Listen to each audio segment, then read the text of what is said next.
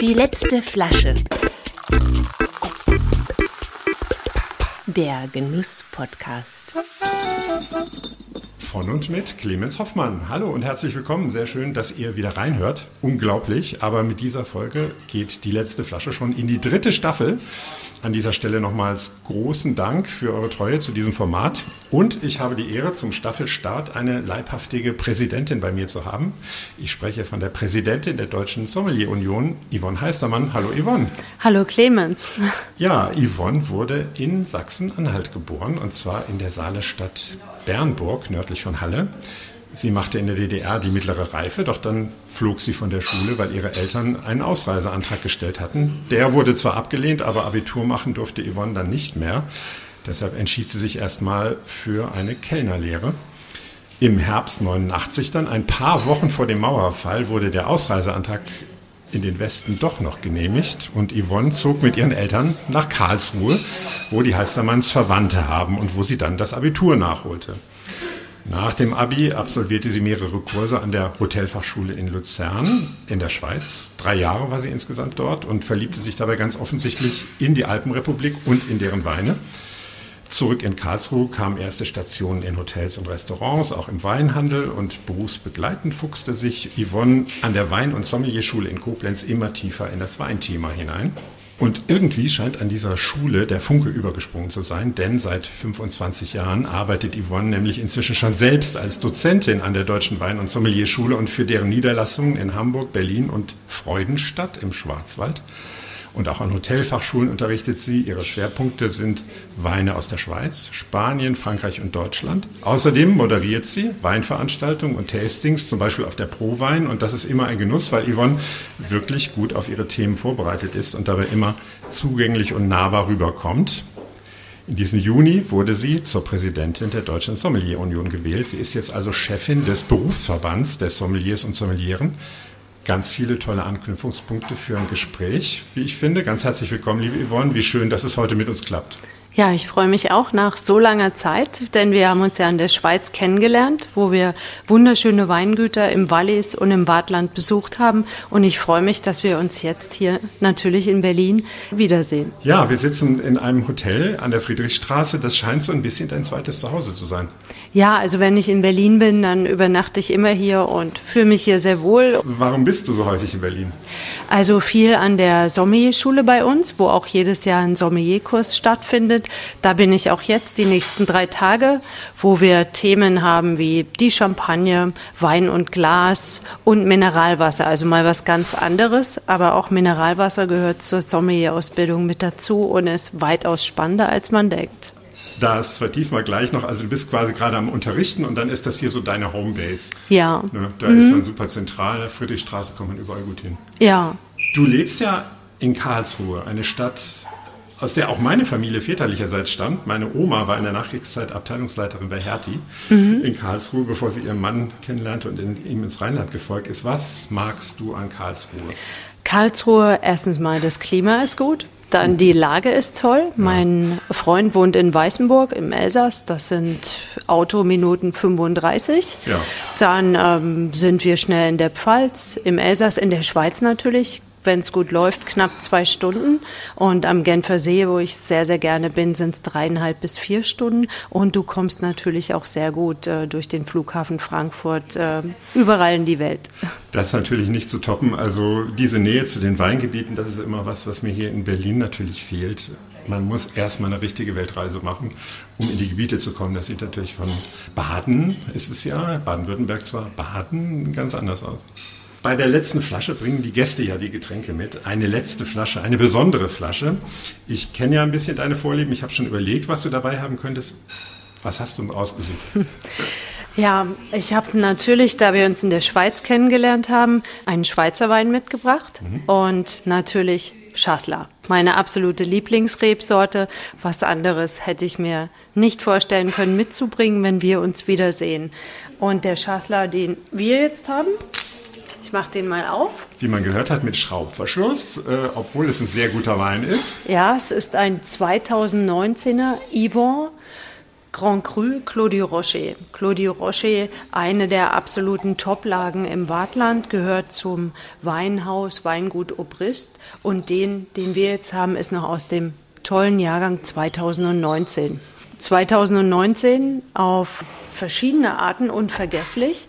Zum einen 2019 ist ein recht spannendes Jahr gewesen, was die Winzer ja vor einige Herausforderungen gestellt hat, aufgrund der großen Wärme, der hohen Temperaturen. Aber hier im Clos du Rocher ist eine Lage, die ist 10 Hektar groß, wo auf wirklich extremst mineralischen Böden die Reben ganz tief wurzeln, also bis zu 20 Meter da wachsen diese hervorragenden mineralischen Schassler-Weine. Also dieser Wein ist absolut Kult in der Schweiz und der Importeur hier in der Nähe von Berlin, er sagt auch, er hat sogar Schweizer Kundschaft, die den Wein bei ihm bestellen. Und reimportieren. So ungefähr, ja. ja. Ja, wir reden gleich weiter über Schweizer Weine. Wollen wir mal reinriechen? Mhm, ja, Santé. Ja, zum Wohl, wie schön, dass es klappt. Ich hoffe, er gefällt dir. Und ähm, das finde ich ja auch spannend an der Rebsorte. Der ist jetzt an und für sich nicht alt, ja, 2019. Ja. Aber du kannst dir schon erahnen, welches Potenzial in den Weinen auch steckt. Ich finde eine tolle mineralische Note, oder? Ja. Und Gleichzeitig aber auch so ein Honigton. Ne? Ja, so, richtig. Sowas, äh, was sicher von, der, von dem Ausbau kommt, mhm. ne? vom Fassausbau. Ein bisschen Mandelkrokant auch. Hm. Der wird auch in großen Holzfässern ausgebaut, die direkt dort auch im Weinberg sind. Unter einem ja, Gebäude, was tolles Wohnhaus ist. Es ist auch noch bewohnt. Mhm. Unweit davon, 150 Meter, ist das berühmte Château Maison Blanche. Mhm was du ja Sind auch wir dran kennst. vorbeigefahren, ich ja. weiß, im Bus hast du gerade drauf gezeigt, ein weißes Haus im ja, Weinberg. Ja, genau. Yvonne, das ist wirklich eine ganz, ganz tolle Weinbaugemeinde direkt neben Ägel, was viele natürlich mhm. kennen durch den Ägel Lemurei. Mhm. Ja, es fiel mir nicht leicht. Ja, mir wäre es lieber gewesen, du hättest mir gesagt, bring drei Weine mit. Dann ja, dann wird es mit dem Sprechen irgendwann ein bisschen schwieriger. Ne? ja. ja. Ja, bei dem Wein hier, du siehst hier noch die Krone. Ja.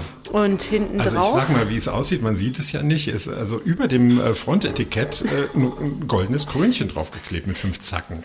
Das ist nur in diesem Jahrgang, denn wenn du hier umdrehst, da ja. siehst du auch den Daniel Suidore von Maison Blanche. Ja. Der ist nämlich damals der König gewesen im Jahre 2019, als die berühmte Fette Vigneron stattgefunden hat. Der Weinkönig? Ja, und zwar ist das ein ganz altes Fest, ja, eine alte Tradition, welche nur einmal pro Generation äh, stattfindet. Also vor 2019, davor war es 1999 und davor, ich glaube 76, müsste ich nachgucken, ja, in den 70er Jahren. Und äh, man weiß jetzt noch nicht genau, genau, wann das nächste stattfindet. Das kann 20 Jahre sein, es kann aber auch in 24 Jahren sein, wo man immer so ein bisschen der Arbeit des Winzers auch huldigt und den Traditionen. Und das wird dann direkte Demokratie äh, per Volksentscheid entschieden oder wer legt das fest? Oder ist ähm, das ein ganz tolles Jahr einfach?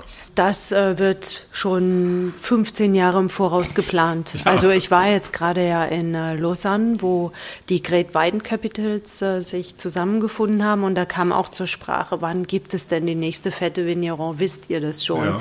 Die Verantwortlichen waren auch da und sie sagten, na, sie hoffen, dass sie das so in zwei, drei Jahren bekannt geben werden, weil wer schon mal dort war, ist ein Wahnsinnsaufwand. Mehr als 4000 Laienschauspieler sind da unterwegs und zwei Wochen ist Vevey und die Riviera zwischen Vevey und Montreux wirklich eine einzige Festivität. Also man muss es unbedingt erlebt klingt haben. Klingt für mich fast so ein bisschen wie die Passionsspiele in Oberammergau. Ja? Also alle zehn Jahre und mhm. die, die ganzen Gemeinden spielt mit, so ungefähr. Ne? Alle sind verkleidet, haben eine Rolle und so. Ja, genau. Also ist da, was wird denn da gemacht? Ist da so ein, so ein Umzug dann? Oder warum ist nee, es so sind ähm, zweimal am Tag sind Aufführungen, also einer am Nachmittag und am Abend.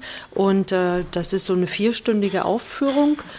Und als äh, ich da war, 2019, da stand das so im Motto das Jahr des Winzers, also mhm. mit welchen Widrigkeiten er mhm. auch zu kämpfen hat. Und ähm, jetzt natürlich mit vielen Lichteffekten wird das unwahrscheinlich eindrucksvoll umgesetzt. Also der Wein, den wir im Glas haben, ist aus diesem speziellen Jahr, in dem zuletzt die Fête de Vigneron zelebriert wurde. Mhm. Ja. ja, tolle mineralische Note. Und also spätestens jetzt, wer Schassler noch nicht schätzen gelernt hat, Spätestens. Ich schätze ihn schon vorher, muss ich sagen. Also ich mag ja auch den badischen Gut edel, wenn der, das ist mhm. ja die mhm. gleiche Rebsorte, wenn der eben auch Hefekontakt hatte. Mhm. Also auch Surly ausgebaut ist. Das finde ich irgendwie, dann hat es so einen schönen Schmelz und ähm, ist so ein, auch so ein schmeichlerischer Wein, muss man sagen. Aber im guten Sinne schmeichlerisch, also nicht banal. Ne? Ja, das stimmt. Da haben wir bei uns im Markgräfler Land wirklich auch ganz, ganz äh, tolle Weine mittlerweile. Ich wollte gerne bei dem ersten paar Schlucken nochmal mit dir auf deine Kindheit und deine Jugend gucken, mhm. aber natürlich im Sinne von Genuss. Also Kindheit und Jugend in der DDR. Welche Rolle spielt der Genuss, also gut Essen und Trinken bei dir zu Hause? Also ähm, viele denken immer, dass es in der Ex-DDR nichts zu essen gegeben hat. Sie hatten ja nichts. Ja, das denken wirklich viele. Also wenn ich so Freunde von mir, die keine Verwandtschaft hatte, die dachten, da gab es nichts das war überhaupt nicht so. Es gab nur nicht immer alles. Oder mhm. man konnte halt nicht zum Metzger gehen und genau mit der Vorstellung, ich will jetzt ein Stück Kalbsfilet, sondern man ist ins Geschäft gegangen, hat geguckt, was da ist. Demzufolge hat man auch immer saisonal gekocht, weil äh, dass man hier alles zu jeder Zeit verfügbar hatte, ja. das gab es nicht. Ja, Erdbeeren im Winter. Ja, also genau. Quatsch. Ja, und von dem her ähm, ist es im Grunde genommen eine sehr authentische, bodenständige Küche gewesen. Ja. Und ich habe ja dann die Kellnerlehre in der Ex-DDR auch begonnen, war dort, wie hieß das damals, äh, S+.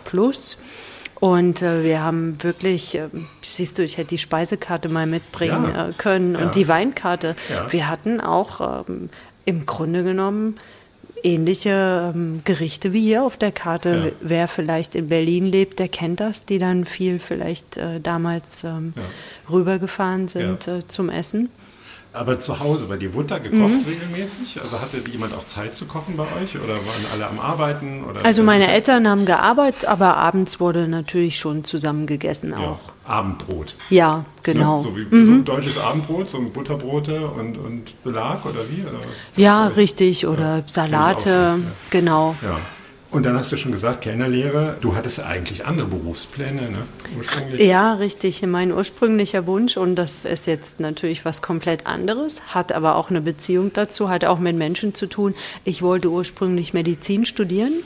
Mein äh, Großvater war Hals-Nasen-Ohrenarzt und das hat mich immer wahnsinnig beeindruckt. Aha. Und ich habe damals auch Praktika gemacht, mal im Altenheim, ähm, mit ihm natürlich äh, viel gelernt und äh, in der DDR war es ja auch nicht ungewöhnlich, dass du mit 14 wusstest, was du werden wolltest, weil ja. dementsprechend wurden ja auch die Wege eingeleitet, welche Schulen du weiter besuchst. Mhm. Nur nach dem Ausreiseantrag war es dann so, dass ich, kann man sich heute nicht vorstellen, vom damaligen Schuldirektor gefragt worden bin, du hast zwei Möglichkeiten, du bleibst bei deinen Eltern, dann ist für dich nach der 10. Klasse Schluss oder du sagst, du willst zur Schule gehen, trennst dich von deinen Eltern und der Staat kümmert sich um dich. Mit 14 Jahren, mhm. ja. Mhm. Also es ist schon krass. Ja. ja.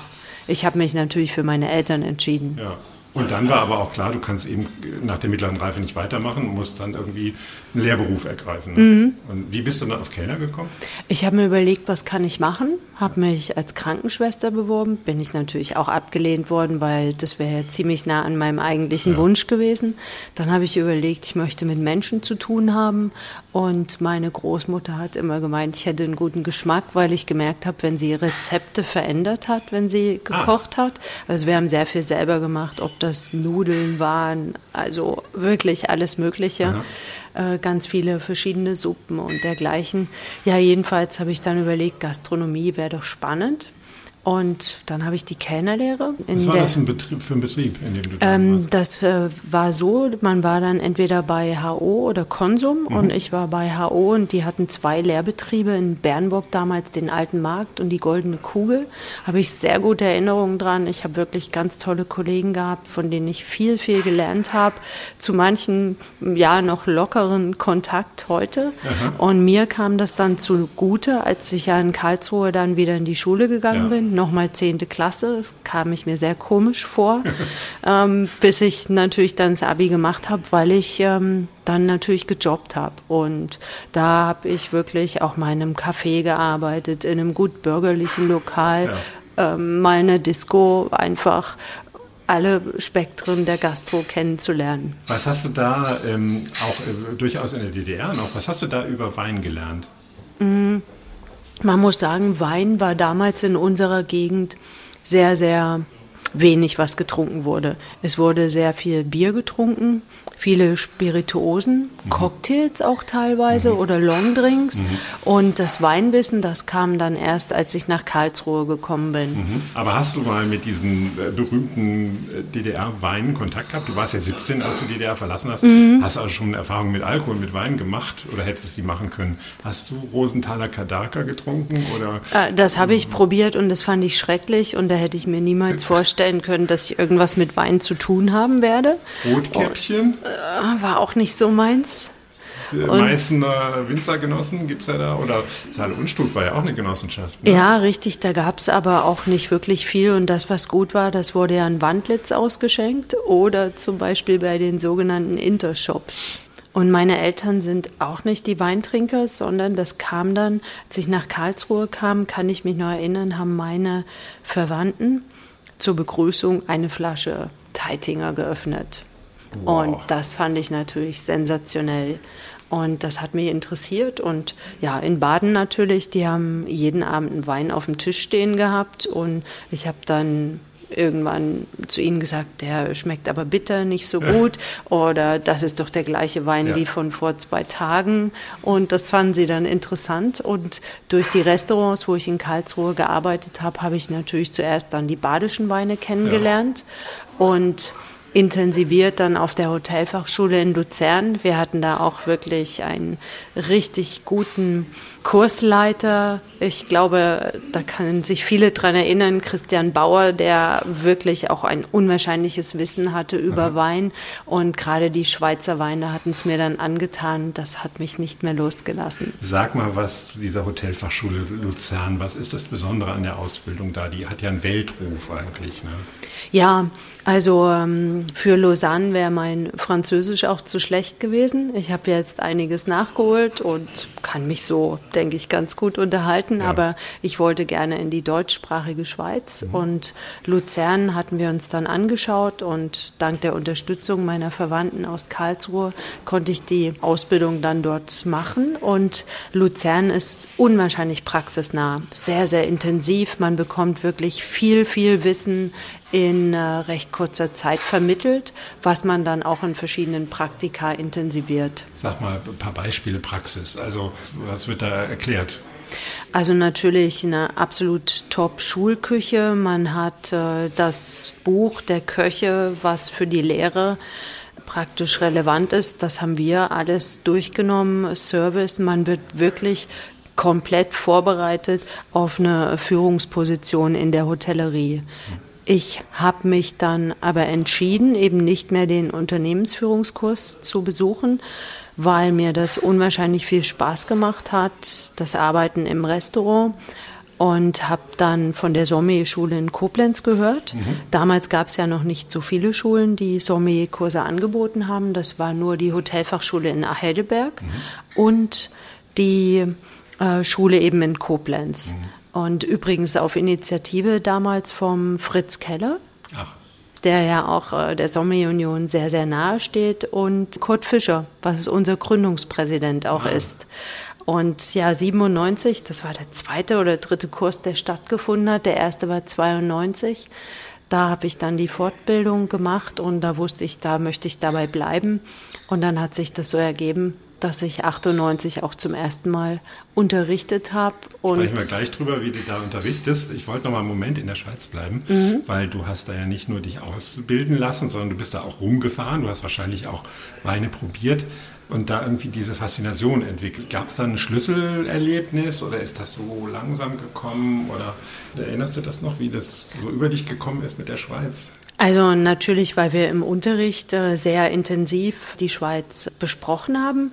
Es gibt auch noch viele Freunde in der Schweiz, teilweise eben auch, wo man auf dem Weingut kennengelernt hat und zu denen man bis heute noch Kontakt hält. Ja. Was würdest du sagen für Leute, die sich nicht so auskennen mit Schweizer Weinen? Was sollte man über Schweizer Weine verstehen oder wissen? Oh, jetzt äh, musst du mir sagen, wie viel Zeit ich habe, ja? Das ist nicht einfach. Die Schweiz ja. ist ja ein unwahrscheinlich kleines Land mhm. im Grunde genommen mit 15.000 Hektar, aber eine unwahrscheinliche Vielfalt und ein unwahrscheinliches äh, Qualitätsdenken, denke ich, was man generell in der Schweiz findet. Und ähm, tolle mineralische Weine, ganz unterschiedliche Facetten. Schweiz ist leicht zu verstehen. Du hast Chasselas als die Traube weiß, hast dann drei Rotweintrauben, Merlot, Pinot und den Gamay. Mhm. Und dann hast du aber noch 250 autochtone Sorten. Also hier kommt wirklich jeder auf seine Kosten. Ja? Du kannst äh, Pinot trinken, was man kennt, sehr mineralische, ausdrucksstarke, mhm. zum Beispiel aus der Bündner Herrschaft. Ja, ähm, ja ein bisschen vielleicht äh, aus sehr ausgeglichene aus dem Wallis. Ähm. Dann hast du die autochthonen Spezialitäten im Wallis, Petit Avin, Umani Rouge oder ein Kompleter aus der Bündner Herrschaft. Manch spannende Neuzüchtungen, Gamma Kompleter kann ich mich auch noch dran erinnern. Wahnsinnig dicker, dichter Wein, ja, so, so barock fast, ja. Sowohl in der Nase als auch im Gaumen, so wahnsinnig üppiger, ja. fast zu kauender Wein, ja. Mhm. Aber ja, toll. Und auch so ein Essenswein natürlich. Mhm. Ja. Entschuldigung, ich wollte dich nicht unterbrechen. Du warst bei, den, bei der, bei der Rebsorte. Das ist schon ganz gut, dass du mich unterbrochen hast. Ja? In Deutschland sind ja Schweizer Weine schwer zu bekommen. Ich hätte dir ein paar Adressen. Ja, ja, das ist klar. Aber jetzt für die Hörer, die das hören und sich überlegen, wie kommen sie denn da dran, wenn sie das mal probieren wollen und nicht in die Schweiz fahren können, äh, wo, wo, geht man da hin? Am besten Fachhandel? Ja, also natürlich, ähm, klar, Mövenpick, ja, ist so eine Adresse. Ansonsten hast du zum Beispiel hier in der Nähe von Berlin in Felten mhm. äh, den größten Importeur Schweizer Weine innerhalb der EU, das ist der Peter Müller. Das ist schweizerweineonline.de. Ja, und Shop sozusagen. Ja. Dann hast du sogar noch jemanden hier in Berlin, das äh, ist äh, Delea Gvos und Mathieu. Das ist ein ganz kleiner äh, Handel, die, also beide, die ich jetzt genannt habe, hauptsächlich online. Mhm. Dann hast du in München hast du linke Weine, mhm. die nicht nur Schweizer Weine haben, aber da sehr gut aufgestellt mhm. sind. Und dann hast du noch zum Beispiel in Düsseldorf äh, mit Klaus Immes Cave de la Côte.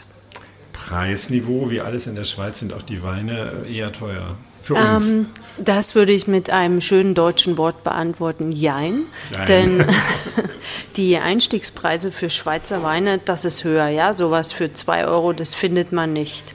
Aus ähm, Gründen, muss man ja auch sagen. Äh, das fängt dann eher, wenn man mal zum Denner geht. Denner würde ich sagen, das ist sowas wie, wie bei uns Penny. Mhm. Da zahlst du dann vielleicht sieben Franken. Aber wenn du jetzt mal überlegst, wie unser Yvonne Claudie Rocher, genau. ein Grand Cru, ja. Oder wir gehen in Desalé, Louis Bova kennst mhm. du auch. Ja. Oder wir gehen ins Wallis nach Salgischen Top Pino oder in die Bündner Herrschaft. Dann zahlen wir hier für den Yvonne Claudie Rocher so um die 30 Euro. Ja. Und äh, bei uns große Gewächse. Mhm. Ich finde es ja toll, dass die deutschen Weine da so ein, ähm, ja, so ein großes Renommee auch wieder haben. Mhm. Und dass Riesling ein großes Gewächs mittlerweile auch 50, 60 Euro ganz normal ist. Mhm. Aber bei den hochpreisigen Weinen als Tipp, da sind Schweizer Weine enorm günstig. Preis-Leistungs-Verhältnis ja. top, weil mhm. auch Mini-Erträge Mhm. Ja, und ähm, eben auch tolle Terroirs, die man so natürlich, das ist ein alpines Terroir natürlich. Richtig, du kennst die steilen Terrassen, ja. zum Beispiel in Chamousson im Wallis mhm. oder in Vetro. Mhm. Oder natürlich das berühmte Lavo seit, naja, fast 20 Jahren UNESCO-Weltkulturerbe. Direkt am Genfersee. Richtig. Ja. Die Schweizer selbst sind ja große Italien-Fans beim Wein. Auch, auch, aber auch ähm, Bordeaux. Die mhm. Schweizer sind sehr offen. Das hat mich zum Beispiel auch während der Zeit auf der Hotelfachschule unwahrscheinlich beeindruckt. 93 waren da Weine aus Australien, aus Argentinien, aus USA, Kalifornien ganz normal. Da hat in Deutschland noch niemand davon geredet. Und wir haben da ganz intensiv schon Schulungen gehabt. Was meinst du, woran liegt das? Einfach weil die selber so klein waren und von der Menge gar nicht das produzieren konnten, was ja. der Durst äh, erforderte? Oder weil man überhaupt sich öffnet überall hin? Oder? Richtig, und weil sie sehr neugierig sind, ja. tolerant, sich neuen Märkten öffnen. Und natürlich hast du schon auch recht, die Schweizer Produktion würde nicht ausreichen. Mhm. Ungefähr das dreieinhalbfache der Produktion muss man wieder einführen. Wird getrunken, ja, weggetrunken. Ich erinnere mich eben auch super noch an unsere gemeinsame Reise durch die Schweiz mit ein paar Journalistenkollegen und daran, wie du im Wallis echt beeindruckende Mengen äh, von Käsefondue verspeist hast. Was ist dein Trick, um nachher nicht den Stein im Magen zu haben? Schassler trinken natürlich. nee, im Ernst? Ja, also Weißwein, kein Rotwein, wirklich ähm, Rotwein Du hast das Tannin und warmer Käse, das verklumpt im Magen. Und ich gebe auch zu, wenn ich weiß, es gibt das traditionelle Schweizer Raclette oder Käsefondue, dann versuche ich den ganzen Tag so wenig wie möglich zu essen, weil ich liebe das. Also ich liebe das auch, aber ich war wirklich erstaunt, wie viel du davon verputzen konntest. Also ich habe auch ordentlich zugelangt natürlich, aber in mich gehen natürlich auch mehr rein. Jetzt denken die Hörer, hier sitzt eine 100 Kilo äh, ja, eben schwere äh, genau. gegen dir Googelt gegenüber. mal die Yvonne, dann werdet ihr sehen, dass sie ganz zierlich ist. Deshalb habe ich es ja überhaupt nur erwähnt. Genau. Wollen wir die Schweiz mal ein bisschen verlassen thematisch und mal auf deine Haupttätigkeit kommen, nämlich den Sommelier-Nachwuchs auszubilden. Was sind deine Fächer? Ich bin ja viel eben für die Deutsche Wein- und Sommelier-Schule unterwegs, aber auch eben an anderen Hotelfachschulen und äh, Sommelier-Schulen wie das Vinophilium in Stuttgart zum Beispiel mhm. oder eben auch in Heidelberg. Mhm. Vor einer Woche war ich in Hamburg. Da ist hauptsächlich dann Thema Schweizer Weine natürlich. Mhm. Sonst arbeite ich viel zusammen mit dem Champagnerbüro auch. Mhm. Viel auch für Wein aus Spanien, wo ja mein Freund David der absolute Spezialist ist. Also ja, wenn ich was. kann ich auch übrigens als Portugal-Experten sehr empfehlen. Ja, wenn ich was nicht weiß, weiß ich, wen ich fragen kann. Ja. Und ansonsten ähm, alkoholfreie Getränke, wie gesagt, Mineralwasser, mhm. unwahrscheinlich spannendes mhm. Thema. Also du machst Getränkekunde. Ja, Du machst jetzt nicht, wie macht man eine Flasche auf? Ähm, doch, Service haben wir auch, auch Sommelier und Gast, das ist ja. auch ein wichtiges Thema. Okay. Nochmal so die Grundzüge dekantieren, karaffieren und sowas zu besprechen. Das machen wir auch bei uns. was kommt da noch? Das finde ich spannend, Sommelier und Gast. Was, ist, was sind da für Inhalte? Auch äh, unterschiedliche Gästetypen als Beispiel, ja, äh, der Umgang mit Gästen ähm, oder die Gestaltung von Weinproben, die Glasauswahl, auch unwahrscheinlich spannend. Sag mal, äh, die unterschiedlichen Gast Gasttypen, was ist damit gemeint? Oder machen wir ein ähm, Beispiel. Ähm, du kennst das auch. Du gehst mit einem Freund von dir essen und du bist mit ihm privat und ist total entspannt. Ja. Dann lädt er dich ein mit Geschäftsleuten. Auf einmal denkst du, du kennst ihn nicht wieder. Ja. Weil er so äh, ähm, bestimmend spreizend wird und äh, sich, sich äh, sonnen möchte, oder wie? Ja, oder weil er zeigen will, was er alles weiß. Ja. Und dann, was macht der Sommelier dann? Darauf reagieren wir dann, wie gehen wir mit so jemandem um, ja. dass wir eben auch wirklich auf jeden Gast immer eingehen, wie wenn wir ihn nicht kennen würden, auf seine Wünsche. Oder natürlich, manchmal hast du auch Gäste, die mehr wissen als du. Ja. Oder manchmal ist auch meinen und ständig belehrend sind oder dich ständig ausfragen. Ja. Die dich testen wollen wahrscheinlich. Testen wollen, ja, sowas gibt es auch. aber zum Glück, die meisten Gäste sind schon sehr angenehm. Ja, aber macht ihr da Rollenspiele oder wie macht ihr das, also um das zu üben? Das kommt immer darauf an, ob man eher in einem Einsteigerkurs ist. Also an den mhm. Schulen werden ja auch unterschiedliche mhm. Kursformate angeboten. Mhm. Das kann sein eben wirklich von jemandem, der noch nicht viel äh, weiß. Da machen wir auch Rollenspiele und ansonsten diskutieren wir viel einfach darüber. Ja. Oder auch beim Service, ja, dekantieren, ja, nein, was ist wichtiger, die Karaffe oder das Glas? Findest du jetzt diesen Wein, den wir gerade trinken, der würde das gut tun, den zu dekantieren? Nein, auf keinen Fall weil ich finde, hier kann man wunderbar über das Glas arbeiten. Ja. Und ich finde es ehrlich gesagt auch immer spannend, wenn man sieht, wie sich ein Glas über eine gewisse Zeit entwickelt. Absolut. Und wenn man ihn in eine Karaffe äh, gibt oder einen Dekanter, dann ist es ja im Grunde genommen, dass man den Wein schon so bereit macht, wie man ihn haben möchte. So beschleunigt auch, ne? Ja. Also das ist dann so, erzeugt dann so eine Hektik irgendwie. Ja, riech mal jetzt rein also jetzt, zum Beispiel. Ja, Interessant, jetzt kommt ganz viel, viel mehr Frucht auch nochmal. Ja. Ne, als eben. Beim ersten mhm. hatte man eher so eine mineralische Nase beim ersten Reinriechen. Mhm. Ja, und, und, der Honig kommt natürlich trotzdem nochmal. Mhm. Wenn man den jetzt mit acht Leuten gleich trinken würde und jeder 0,1, ne, dann wäre vielleicht Dekantieren. Oder man nimmt einfach große Gläser. Ja, schönes Burgunderglas. Ja, mhm. ja. Ich finde die Temperatur jetzt auch gut. Ja. Also ähm, wir haben den bei 7 Grad eingeschenkt, das heißt 9 Grad trinken wir ihn mhm. und ich denke, dass er sich da sehr schön entfalten kann. Wir sind ja jetzt schon am Probieren, aber es ist ja auch schon spät, es ist schon dunkel. Äh, das heißt nichts im Winter, okay, aber es ist schon nach sieben, also wir trinken jetzt einfach Wein. Ähm, aber ihr in den Kursen trinkt ja auch unter Umständen schon morgens.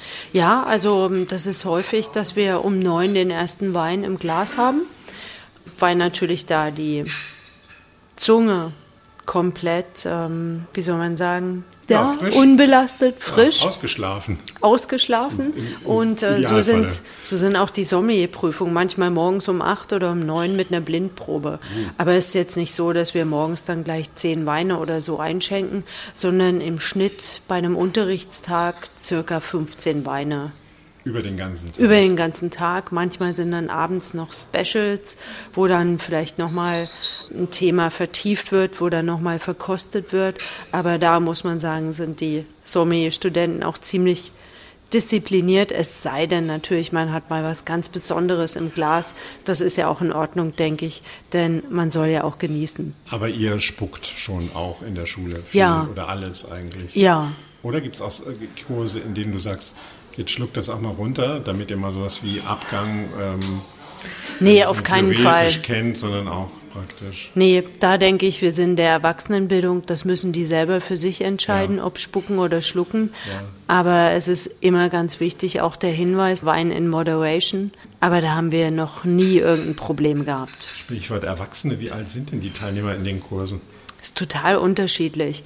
Äh, wir haben teilweise recht junge Leute, also die mit 16 schon der Ausbildung waren, die mit 22 zu uns kommen. Die dann noch eine Sommelier-Ausbildung dranhängen. Ja, sozusagen. wir haben aber auch ganz tolle Lebensläufe, wo jemand kommt, der ist Anfang 60. Ach. Und der die Prüfung noch macht und teilweise mit Bestnoten abschließt. Für sich oder um damit noch was Für sich, ja. zu machen? Also ähm, das äh, ist spannend gewesen. Jemand, der ein Restaurant in Wiesbaden jetzt hat, der sein Geld in einer ganz anderen Branche verdient hat, eine Kochlehre gemacht hat mit Mitte 50 und dann gesagt hat, Wein muss er auch noch wissen, bevor er seinen Traum verwirklicht, sein eigenes Restaurant zu eröffnen.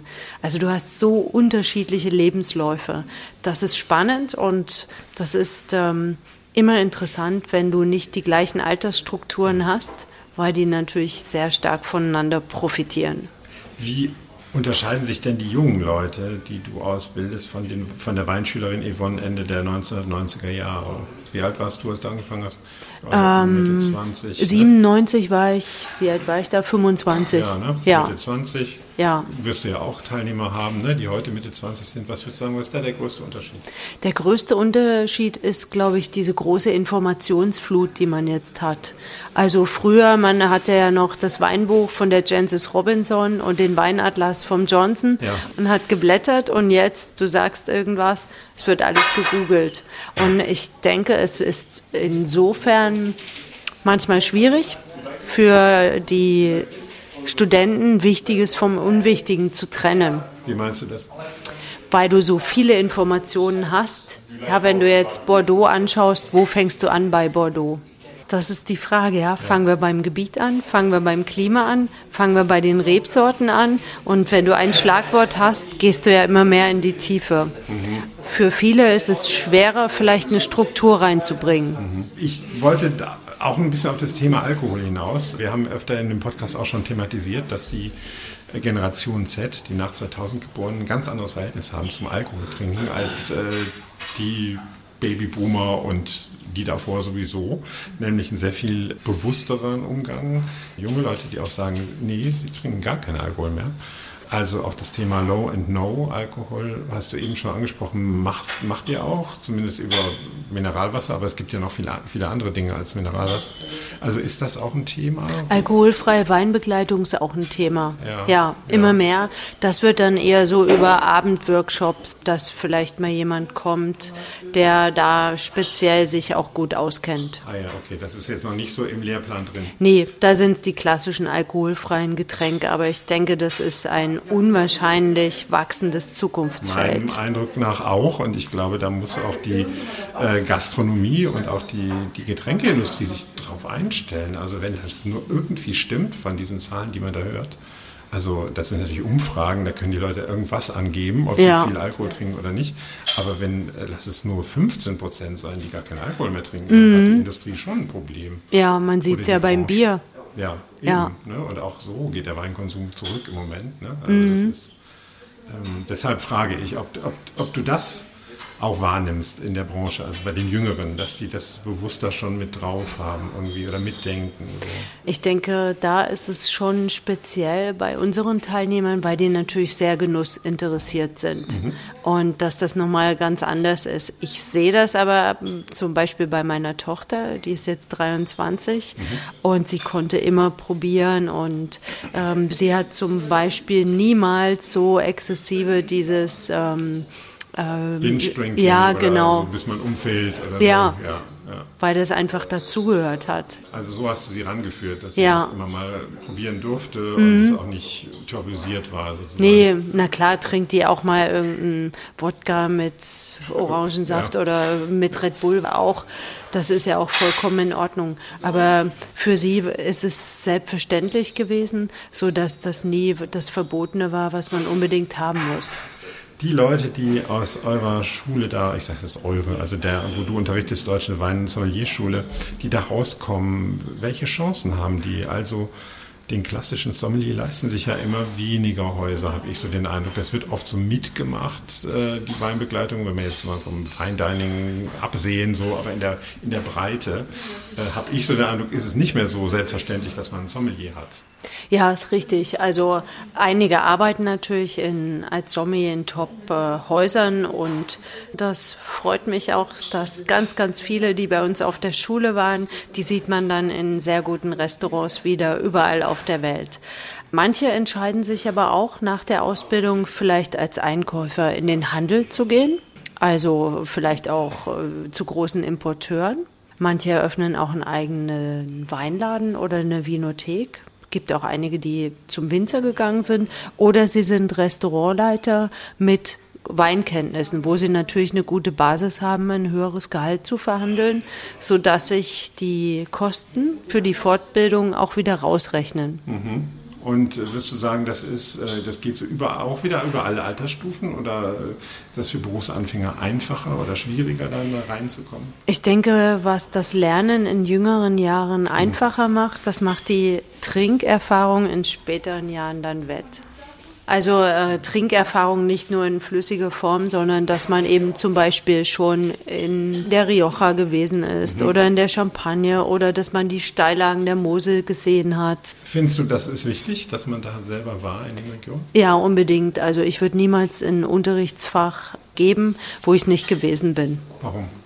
Weil ich da nur angelesenes Wissen habe. Also Beispiel Italien, ja, da wäre ich auch unglaubwürdig. Es ist nicht, dass mich italienische Weine nicht interessieren, aber ähm, es ist wichtig, Kontakt zu den Winzern zu halten. Und so bin ich eben viel in der Schweiz unterwegs, in der Champagne, wo ich auch regelmäßig Reisen für unsere Sommeliers organisiere oder eben in Spanien, in Deutschland. Und ich denke, das ist wichtig, dass man dann wirklich auch mit aktuellem Wissen sozusagen die, die den Teilnehmern die Infos geben kann.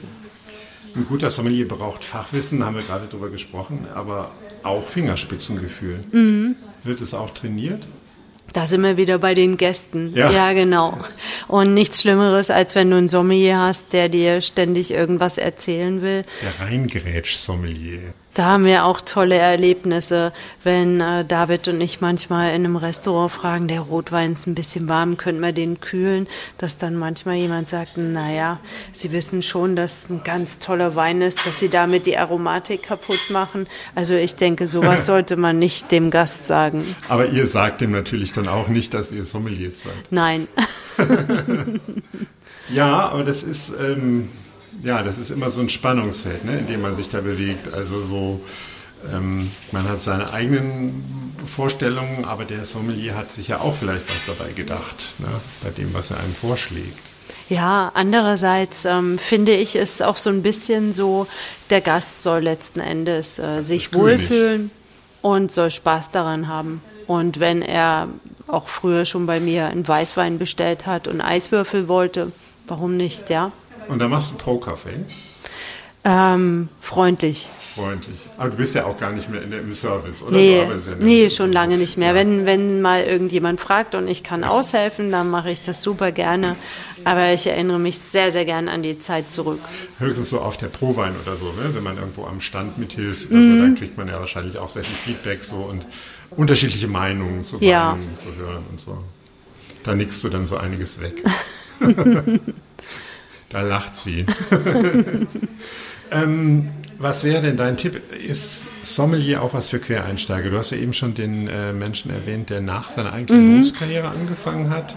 Wie bereitet man sich am besten vor, wenn man an so eine Schule gehen will? Kann man da blank hingehen oder sollte man vielleicht vorher mal in einem Weinladen gearbeitet haben oder gekellnert haben?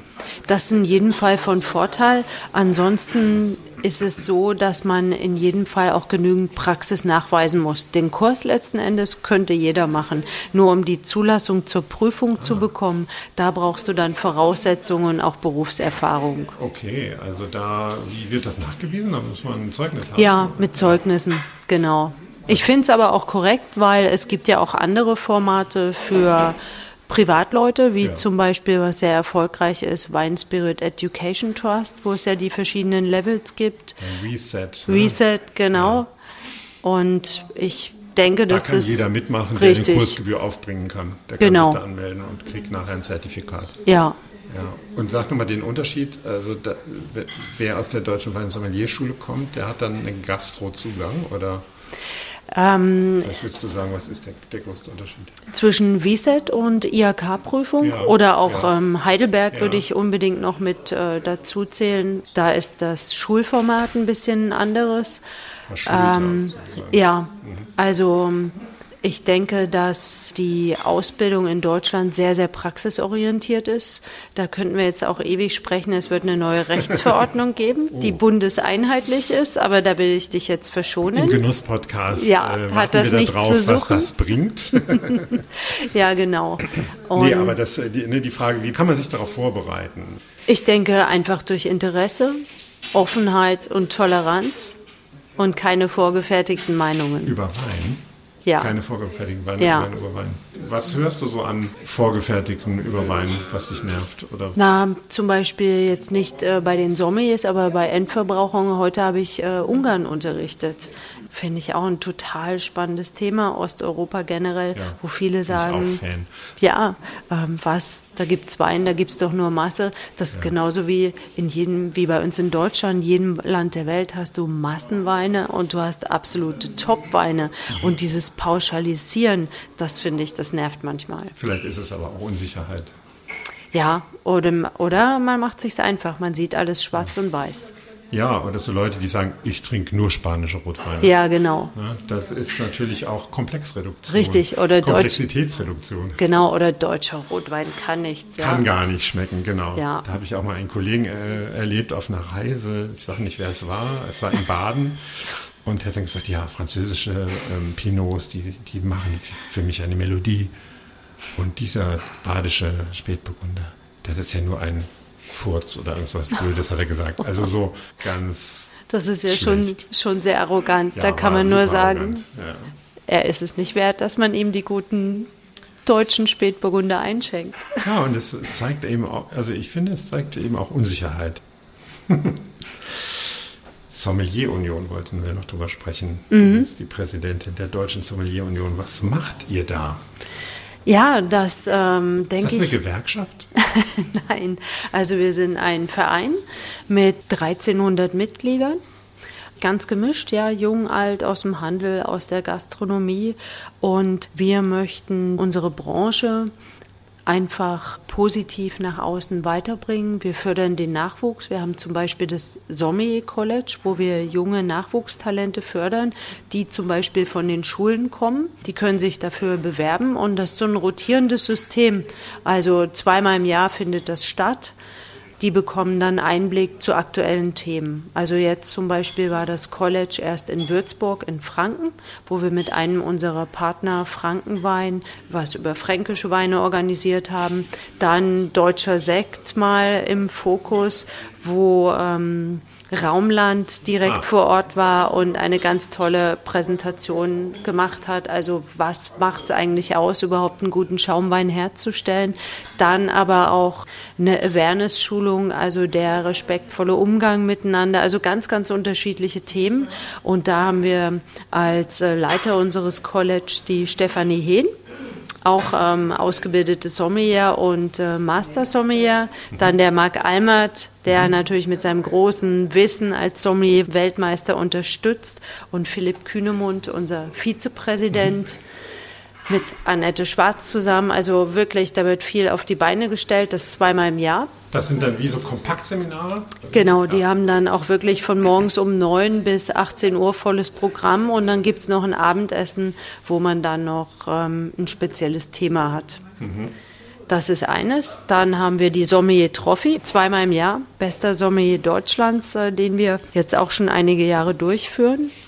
Das ist ein Wettbewerb. Was muss man da können? Verkosten? Und du musst erst einen Theorieteil absolvieren. Mhm und auch äh, verschiedene Produkte probieren. Ich sage bewusst Produkte, weil da ist nicht nur Wein dabei, da kann auch mal ein Jägermeister dabei sein oder ein Sake, also alles, was man trinken kann. Mhm. Da werden die besten sechs zum Halbfinale eingeladen und aus den sechs wiederum werden dann die drei Finalisten gekürt, mhm. die sich dann sozusagen beweisen dürfen. Da gibt es Blindverkostungen, Gastgespräche, nochmal ein schriftlicher Test. Also das ist, geht wirklich über Weine der ganzen Welt, aber auch über Spirituosen, über Bier, über Sherry, über Portwein, ist total spannend. Und die Gäste, die dann da sitzen, diese ähm, Dummy-Gäste, die dürfen dann Fragen stellen oder stellen ähm, Fragen? Oder nee, also ähm, es sind... Ähm, sind es echte Gäste? Es sind echte Gäste. Ah, okay. Also es gibt einen Ticketverkauf, es gibt auch manche Gäste, die wir einladen von unseren ähm, mhm. Kooperationspartnern mhm. natürlich mhm. oder die Halbfinalisten dürfen natürlich auch ihre Familie mitbringen, aber es sind auch Sommeliers da, die das nutzen, um sich auf den nächsten Wettbewerb vorzubereiten und zu schauen, das kannst du übrigens auch auf YouTube anschauen. Da schicke ich dir mal den Link, mhm. wie das letzte Finale zum Beispiel abgelaufen ist. Mhm. Und dann beobachtet die Jury, wie die das machen. Ja, und stellt Fragen, wie die Aufgaben gelöst werden oder wie verkostet wird. Mittendrin werden die dann gefragt? Oder ähm, das kommt auf die Aufgabe okay. an, ja. Ja, ja. ja. Okay, so was macht ihr? Also Wettbewerbe? Mhm. Dann haben wir ähm, unsere Regionalsprecher, die deutschlandweit Regionalveranstaltungen organisieren. Ja. Du hast ja bei deinem Amtsantritt als Präsidentin angekündigt, du willst noch stärker Brücken zwischen den Generationen schlagen. Das fand ich interessant. Also zwischen alteingesessenen Sommeliers und dem Nachwuchs. Wie meinst du das? Wieso, warum ist dir das wichtig? Ja, weil ich finde, dass man manchmal viel zu wenig das Potenzial ausnutzt. Also einerseits die Neugier der jüngeren Sommeliers mhm. und andererseits die Erfahrung der alten oder mittelalten Sommeliers und dass man da viel mehr voneinander profitieren kann oder eben auch gemeinsame Reisen, die wir ja auch organisieren. Da ist die Inge Mainzer ganz aktiv. Dieses Jahr ging es zum Beispiel nach Griechenland. Für nächstes Jahr sind wir gerade so an der Findung, was wir alles machen können. So wie in den Kursen praktisch, dass man viel mehr voneinander mitnehmen kann, als sich da so ein bisschen zu separieren vielleicht. Und das war bisher so, dass sich die Älteren eher so getroffen haben und die Jüngeren, oder? Das vielleicht nicht, aber das manchmal schon irgendwie so ein bisschen, naja, Grüppchen ist vielleicht zu viel gesagt. Aber wie willst du das aufbrechen? Ja, das ist nicht so einfach. Also wir versuchen es auch. Ähm, das sind unsere Regionalsprecher wirklich ganz, ganz wertvoll. Und wir wissen die große Arbeit zu schätzen. Theresa Stenzel koordiniert das alles, macht sie wirklich ganz toll, dass wir eben da auch unterschiedliche Strukturen haben. Unterschiedlich nicht nur vom Alter, sondern wie lang sie auch schon in der Branche sind. Mhm. Manchmal kann ja auch jemand älter sein, ist trotzdem relativ neu. Und dass man wirklich versucht, möglichst jeden abzuholen. Das wird natürlich nicht immer gelingen, das ist ganz klar. Aber auch in der Pflicht eines Mitglieds Wem etwas nicht gefällt, der kann das kundtun und der kann auch gerne mitarbeiten. Zweites Thema, was du damals so angesprochen hast, ich weiß nicht, ob ich es richtig wiedergebe, aber du hast gesagt, es gibt immer mehr Berührungspunkte zwischen Handel und Hotellerie, die ihr gegenseitig nutzen könntet. Was sind das für Berührungspunkte, habe ich überlegt dass das immer mehr verschwimmt. Ja, es gibt mhm. ja ganz, ganz viele tolle Reves, Edekas, ja, die tolle Verkostungszonen, Vinotheken praktisch haben, wo derjenige, der dort als Sommelier arbeitet, im Grunde genommen Mix aus Verkäufer ist und Sommeliers, der auch Kundenevents organisiert oder bei einer ähm, Gastronomie dann vielleicht ja. auch äh, Weine empfiehlt dann, ne? Richtig. Im Markt oder so, ne? genau. Ja auch. Ja, Und auch im Restaurant, ähm, dass viele auch erkannt haben, wie wichtig es ist, mit dem Handel zusammen äh, zu arbeiten, wo es ja auch viele Symbiosen gibt und man sich vielleicht noch ganz andere Ideen öffnen kann. Mhm. Vielen Dank liebe Yvonne, dass du heute mein Gast warst. Das war ein sehr inspirierendes Gespräch. Wir haben wie immer einen Ritt gemacht durch alle möglichen Bereiche, aber ich habe ja am Anfang schon gesagt, es gibt auch so viele Anknüpfungspunkte bei dir. Wir haben natürlich über viele Dinge auch gar nicht gesprochen. Unsere gemeinsame Liebe zum Schaumwein zum Beispiel kam ja. gar nicht vor. Das machen wir dann beim nächsten Mal. Und du warst ganz nebenbei bereits die dritte Sommeliere bei Die Letzte Flasche, nach Paula Bosch und Romana Echensberger. Ah ja. Ganz herzliche Grüße an dieser Stelle an die beiden. Ja, wir haben eine letzte Flasche getrunken. Möchtest du sie nochmal vorstellen? Ja, 2019er Yvonne Grand Cru Claudio Rocher aus dem Hause Obrist. Der jetzt nach einer Stunde perfekt irgendwie im Glas steht und so ein Ewigkeitswein ist. Also da, den, den kannst du auch wahrscheinlich morgen und übermorgen und über, übermorgen noch trinken, wenn noch was in der Flasche ist, oder? In jedem Fall. Ihr wollt mir Feedback mailen, Gäste vorschlagen oder mir eure letzten Flaschen zeigen, sehr gerne. Das könnt ihr tun auf meinem Instagram-Account clemens-hoffmann. Die genaue Adresse findet ihr auch nochmal in den Show Notes. Und wie immer, wenn es euch gefallen hat, erzählt es gerne herum, empfehlt mich weiter und auch in Staffel 3 gilt natürlich, abonniert den Podcast. Das war's für heute. Esst, trinkt und genießt. Wir hören uns in zwei Wochen.